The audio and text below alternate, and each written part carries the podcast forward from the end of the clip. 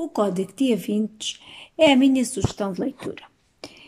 Esta obra, editada em 2006, é um romance redigido pela mão de sete escritores: Alice Vieira, João Aguiar, José Fanha, José Jorge Letria, Luísa Beltrão, Mário Zambojal e Rosa Lobato Faria.